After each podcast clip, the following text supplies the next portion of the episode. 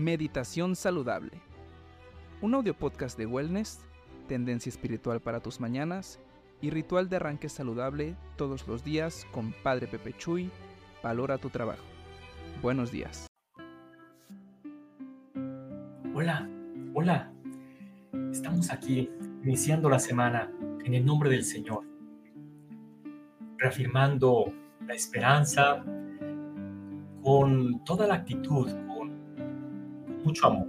Bienvenido, bienvenido, soy Pepe Chuy, padre Pepe Chuy, que los emprendimientos, los emprendimientos son, son, diríamos así, algo así, un engendramiento, como algo que nace de la naturaleza, la esencia más, más generosa de un hombre, de una persona que quiere vivir, que quiere hacer las cosas bien, que quiere emerger, que quiere lograr virtud, que gusta, gusta del éxito, gusta de, sentirse satisfecho. Por eso, bienvenido, estamos iniciando la semana y este emprendimiento también, segundo día, me llama mucho la atención muchas cosas. Bueno, el día de hoy, Catalina Laburé, que interceda por nosotros, esta santa, la que le reveló la Santísima Virgen que, que nos acompañe toda esta mañana, pero que, y sobre todo toda la semana,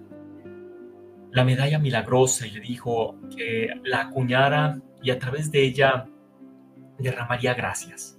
Que el día de hoy también derrame gracias sobre nosotros, gracias abundantes. Increíble.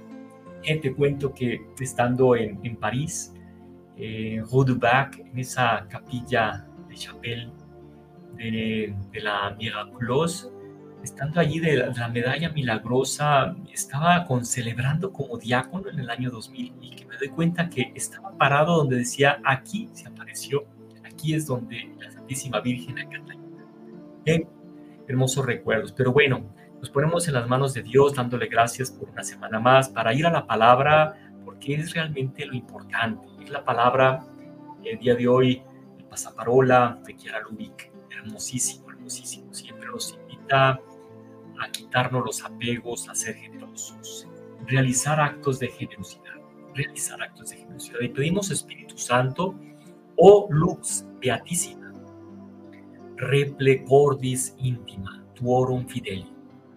Oh luz beatísima, llena los corazones íntimos de tus fieles.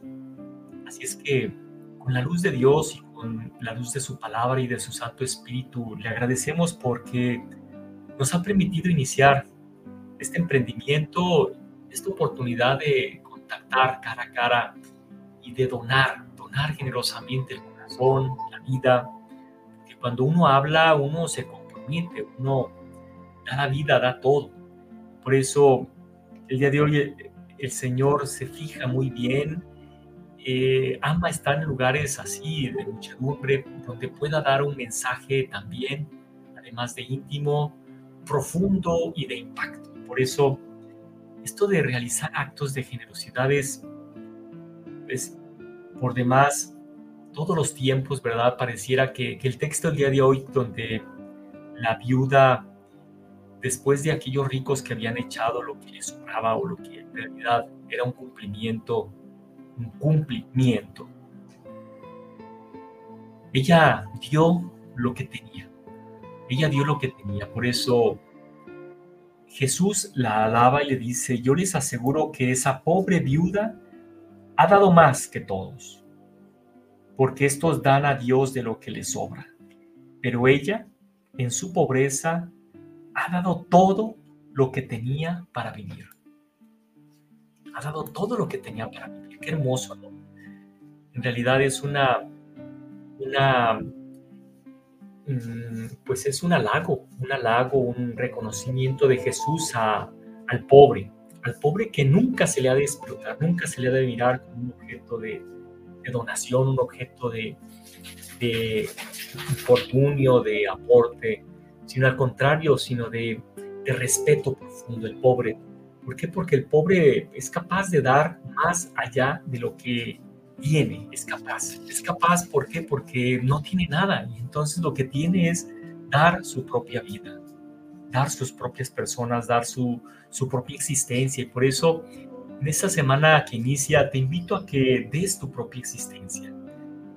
El día de hoy, Kiara, en la pasaparola, nos invita a realizar actos de generosidad.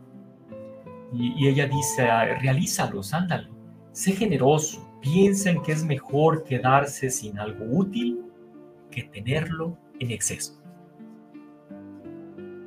Es mejor quedarse sin algo útil que tenerlo en exceso. Increíble, increíble. Tantas cosas utilizamos, tantas cosas necesitamos según nosotros y nuestras bodegas y nuestras alacenas, nuestros roperos. San Juan Crisóstomo decía, todo eso que tienes de más, bajos, zapatos, pantalones, sacos, todo eso no te pertenece, te pertenecen al pobre. Por eso el desapego, el desapego de todo esto que, que tenemos, y Kiara nos dice, huye de esos apegos, de ese poco o mucho que tienes, huye, porque aún así podemos estar apegados de ese poco, de ese poco, de esas pocas cosas que tenemos, de, esos pocos tiempos, de esos pocos amigos, de esas pocas eh, centavos. Y nos apegamos y nos apegamos y no nos permiten darnos, no nos permiten entregar nuestro corazón. Por eso es increíble pues que el día de hoy en las empresas, en los grupos, en las organizaciones se dé, pero se dé un poco así como, como no queriendo, como que la verdad sin, sin actitud, sin entrega, sin generosidad, sin amor, o un poco por cumplir y darnos cuenta que está por demás en nuestros tiempos el, el, el corazón del donano, que no sé si tú ya donaste algo para Acapulco. Yo en Canaco, Cámara de Comercio, sí me hice una, una buena despensa y fui y le entregué para que vaya a esa gente que también pobre, sí, le ha tocado la crisis a la mitad de su vida.